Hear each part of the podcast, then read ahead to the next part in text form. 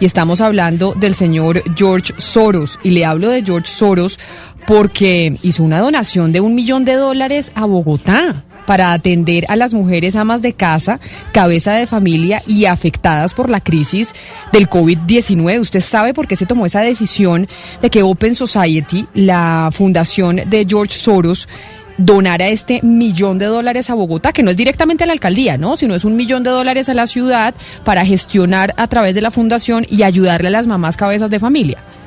Sí, es una donación importante, Camila, un millón de dólares que hace eh, Open Society, que es una fundación que sus fondos vienen del multimillonario George Soros. Para poner en contexto el asunto, mira, aquí hay tres grandes billonarios en el mundo que ponen plata por todas partes. Bill Gates, eh, Bloomberg y el tercero es el señor George Soros. Y para hablar de ese Camila, está Pedro Abramoy. Él es el director del programa para América Latina de Open Society y si quiere saludarlo de una vez, Camila.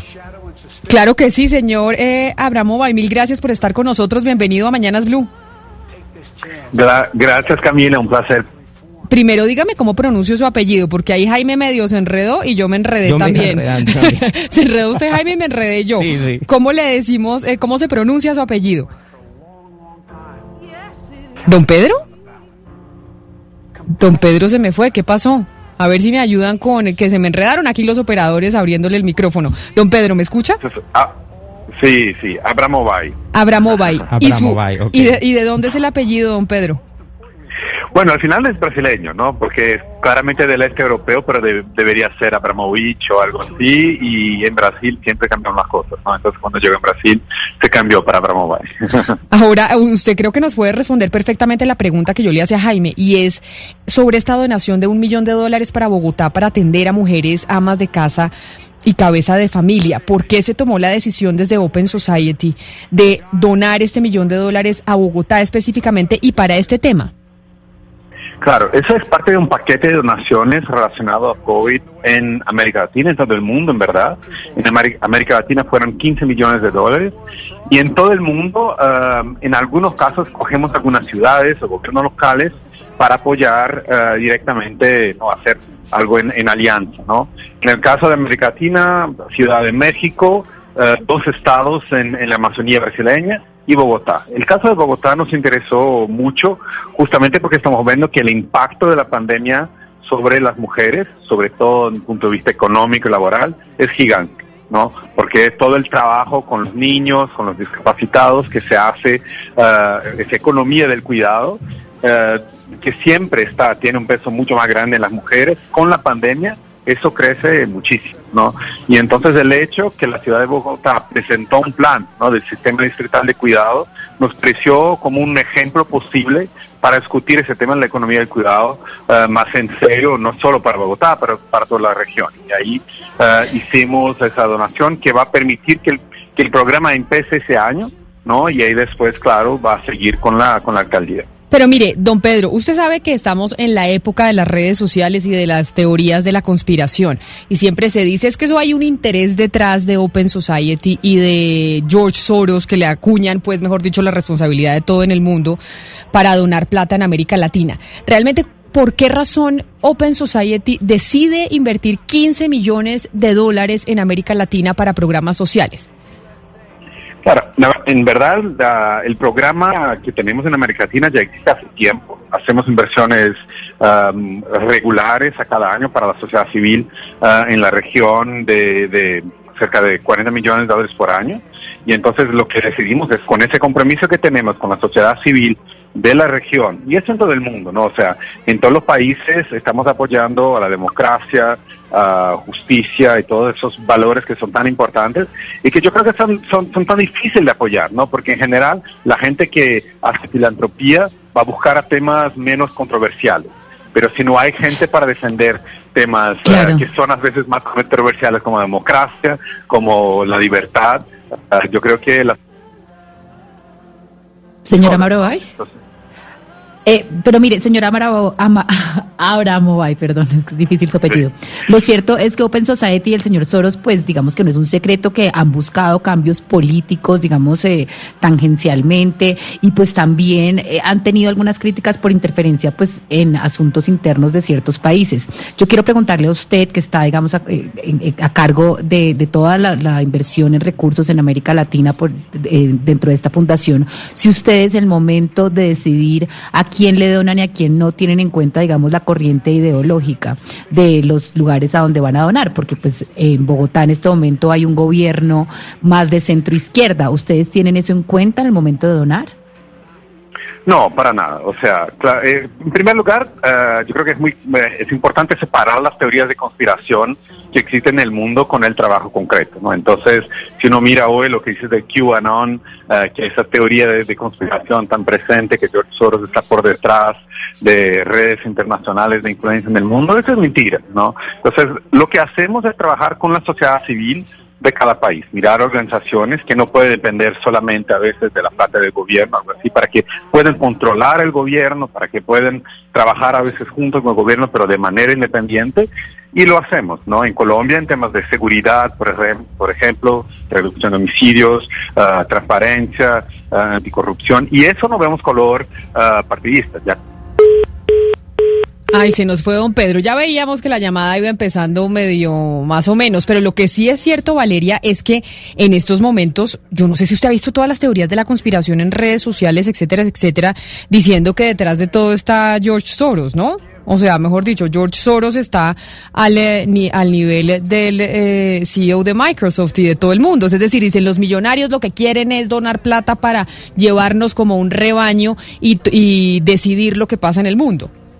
Lo que sí es cierto, Camila, es que, por ejemplo, cuando uno lo compara con Bill Gates, uno mira que toda la fundación de Bill Gates está mucho más encaminada y centrada en proyectos específicos de salud pública y educación a nivel mundial. Cuando uno mira, digamos, Open Society, hay un tema que es un poco, digamos, gris, porque como nos explicaba el invitado, ellos, digamos, se enfocan en temas de democracia, pues los acusan de querer, digamos, mm. interferir en asuntos internos de los países. Pero las, las teorías de la conspiración van a tal punto que a ellos los acusan de querer eliminar vallas en las fronteras de Europa, de islamizar Europa, de controlar, digamos, en la sombra líderes políticos para tumbar eh, gobiernos, eh, en fin, detrás de las, o sea, George Soros tiene una cantidad de teorías conspirativas detrás que la verdad es que no le han podido probar. Lo que pasa es que el señor sí es demócrata y sí tiene, digamos, una corriente mucho más de centro izquierda abiertamente y eso pues genera mucho choque. Incluso, mire, antes del 2016, antes de Hillary Clinton, digamos que era, había como una, de las facciones más de la derecha criticaban mucho a Soros, pero fue después de la elección del 2016 que el señor Soros se volvió central en todos los temas de conspiración y que muchas personas... sobre eso que usted dice, Valeria, pues yo no sé, pero el señor tiene 90 años y es un señor que le está apostando con su fortuna a decir, yo sí creo que la democracia se debe mantener, sacando de su bolsillo y decir, yo le apuesto a este sistema político. Y este sistema político es el el que creo Jaime que debe que debe eh, sobrevivir. Y pues si usted tiene la plata y puede tener una fundación y le apuesta a un eh, sistema político pues mejor dicho yo que creo en la democracia digo señor gracias muy cuestionado, por ejemplo, una polémica reciente fue con el presidente del Salvador, Nayib Bukele. ¿Por qué razón? Porque la fundación, tengo entendido, financia algunos portales de información que son críticos del gobierno. Entonces, claramente, eh, digamos, eh, Nayib Bukele lanzó críticas contra George Soros. El mismo problema creo que han tenido, por ejemplo, en Brasil con Bolsonaro. Entonces, siempre hay unas disputas cuando usted se mete, digamos, a financiar este tipo de temas de democracia, libertad de expresión. Habrá alguien que, que, va, que va usted a incomodar de alguna manera. Pero aquí retomamos la comunicación con don Pedro Abramovay, que es el director del programa para América Latina de Open Society Foundation, que es precisamente la fundación de George Soros. Don Pedro, recuperamos la, comunicación con usted y usted nos estaba respondiendo a esa pregunta de Valeria de si tienen algún tipo de criterio ideológico para destinar las partidas en los diferentes países de América Latina. No, justamente decía que, que de manera alguna. O sea, de todos los apoyos son apoyos a la sociedad civil que no, y, nunca vamos a ver color partida, partidista. O sea, el caso que estaban mencionando de Bukele es un buen ejemplo, buen ejemplo. O sea, hace más de 10 años que apoyamos al periodismo independiente en, en El Salvador. Organizaciones que hacen periodismo investigativo, que hicieron denuncias contra todos los gobiernos, ¿no? Y ahí ahora el presidente actual uh, a decir que es algo de una persecución específica a su gobierno. Cuando uno ve que ya pasaron gobiernos de izquierda y de derecha y nosotros no tenemos, tenemos ninguna interferencia en el trabajo de esas organizaciones. Lo que creemos es que la existencia del periodismo independiente en El Salvador es fundamental para la democracia allá. Y ese es un ejemplo de lo que hacemos en los países. O sea, no vamos a ver quién es el, presidente, cuál es el partido, pero la idea de tener una sociedad civil independiente, fuerte, que pueda hacer los gobiernos de todos los partidos, uh, tener, hacer su rendición de cuenta para, para, la población, es una idea muy importante y que desafortunadamente es una idea que está en riesgo en el mundo de hoy y por eso es necesario tanto apoyo. Sí, señor Pedro, le tengo una teoría de la conspiración en social media que tiene que ver con Colombia. Usted me dirá si es cierta o parcialmente cierta, que ustedes financiaron la marcha indígena. ¿Eso es más o menos cierto o no? No, no es cierto para nada. O sea, nunca financiamos protestas, nunca nos metemos, claro, en la, en la actividad política uh, en los países. Lo que sí es verdad Uh, es que apoyamos organizaciones de sociedad civil colombiana uh, y apoyamos la UNIC, con, ya financiamos AFRODES, que es una organización de afrodescendientes en Colombia, y eso sí, pero nunca ni financiamos protestas en ninguna parte del mundo, financiamos organizaciones que van a luchar por el derecho a la protesta. Y eso es fundamental, ¿no? Uh, que todas las organizaciones puedan tener el derecho a protestar, pero nunca uh, nos interesa o, hacemos financiación directa a, a la protesta.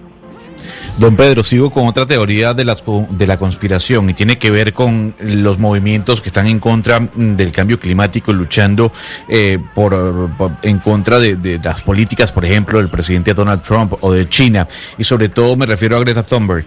Eh, ¿La fundación y el señor Soros está detrás de Greta Thunberg y de todos estos movimientos? Nunca financiamos a Greta.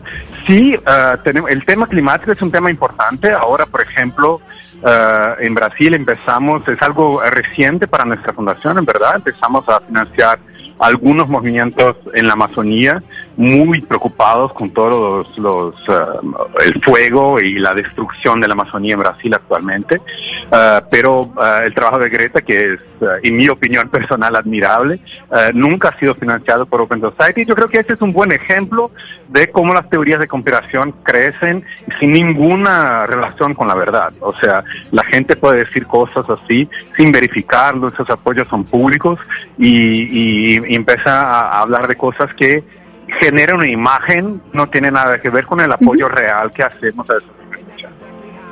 Señora Abramovay, pero finalmente, pues, digamos, en los últimos cuatro años más o menos ustedes han sido usados eh, por la derecha como símbolo de lo que no debe ser.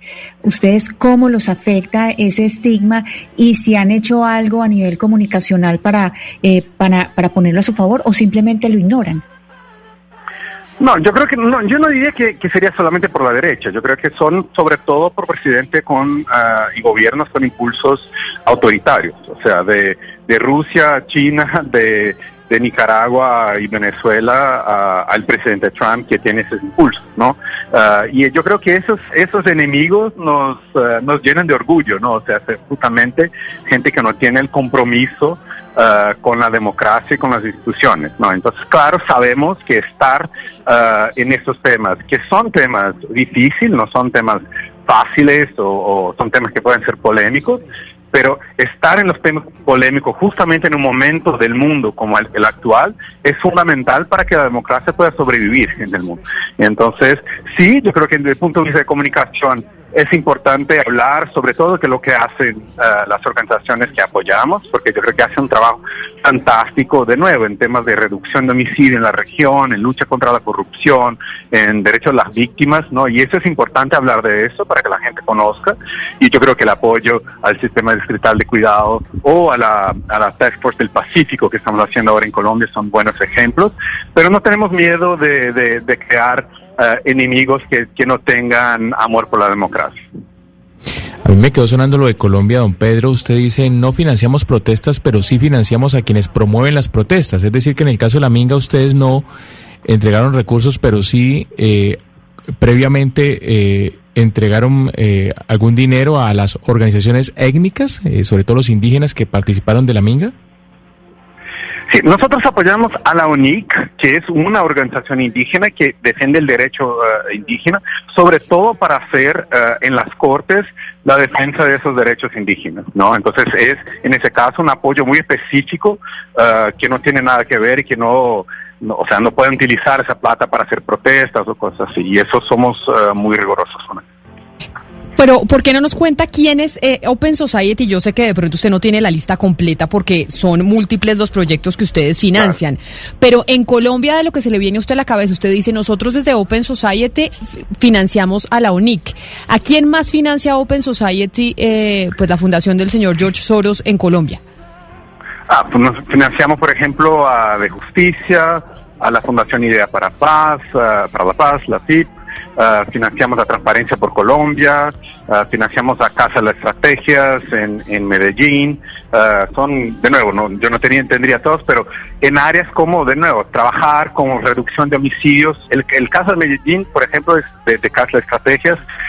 apoyamos un protocolo de proteger jóvenes con que de lo cual participó la policía de Medellín, que fue muy exitoso, ¿no? Entonces, eh, ese trabajo que va, o, trabajamos a veces en regiones del Pacífico, um, en, Buenaventura, por ejemplo, con organizaciones afro.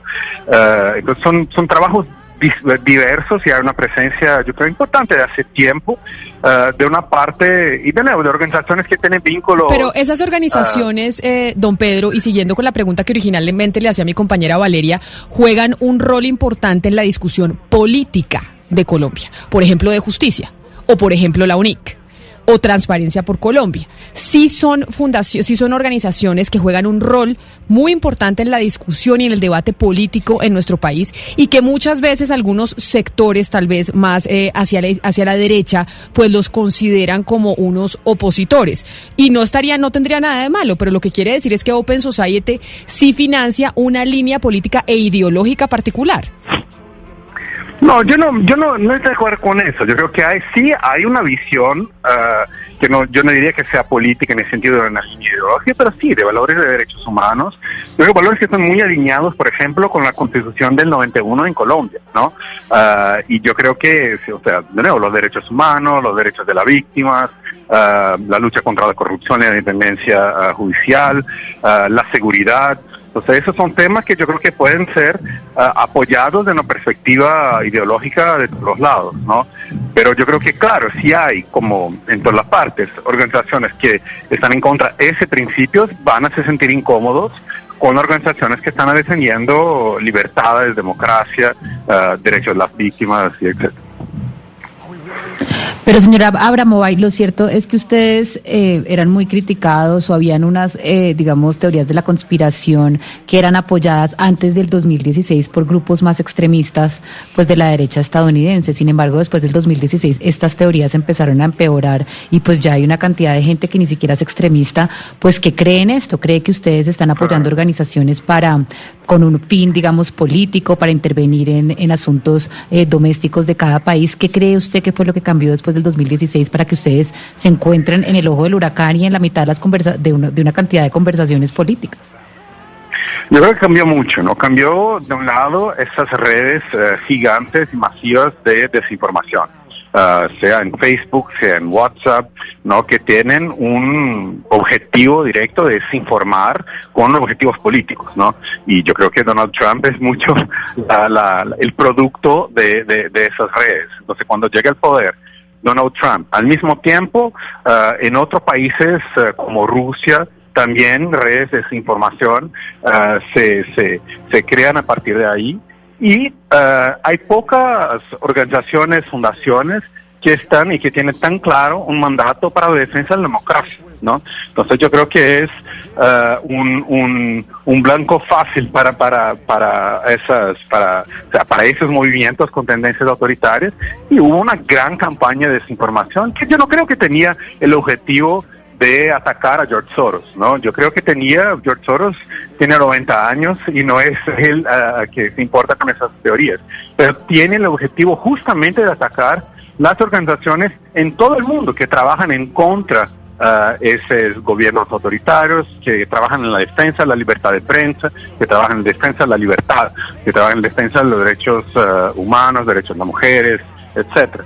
Entonces yo creo que ese es el objetivo. Hay que comprender que el objetivo de esa campaña de desinformación, la teoría de conspiración, es atacar a esas organizaciones, ¿no? Y atacar a, la defensa de esos derechos. Y por eso, para nosotros lo más importante no es defender la, el personaje, la figura de, George Soros, pero sí defender las organizaciones que están uh, en la lucha por esos, por esos derechos en todo el mundo. Y eso no es solo en América Latina en Colombia, pero todo Mm. Señor Pedro, eh, yo tengo una pregunta ya más como una opinión suya. Eh, hemos visto un retroceso en las democracias, algunas que estaban medio consolidando, se iban por ese camino antes de la pandemia y esto se agrava con la pandemia y el tema de libertades. ¿Usted cómo ve a Colombia? No, yo creo que Colombia, uh, si, sobre todo cuando comparamos ah, con el mundo, Colombia tiene una democracia muy sólida, ¿no? Yo creo que la, el papel ah, de la, de la eh, de las cortes, de la prensa en Colombia y de la sociedad civil eh, son fundamentales, que son realmente fuertes están ahí eh, peleando diariamente por la democracia.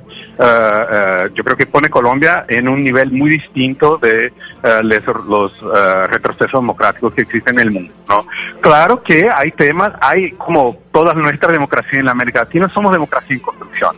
El tema de los líderes sociales, el tema de Uh, y todo el proceso que viene después uh, del acuerdo de paz, son temas de consolidación de la democracia en Colombia. Pero yo creo que justamente por tener instituciones fuertes, una prensa fuerte y una sociedad civil muy fuerte en Colombia, uh, yo creo que Colombia está en una posición comparativamente a otros países del mundo positiva.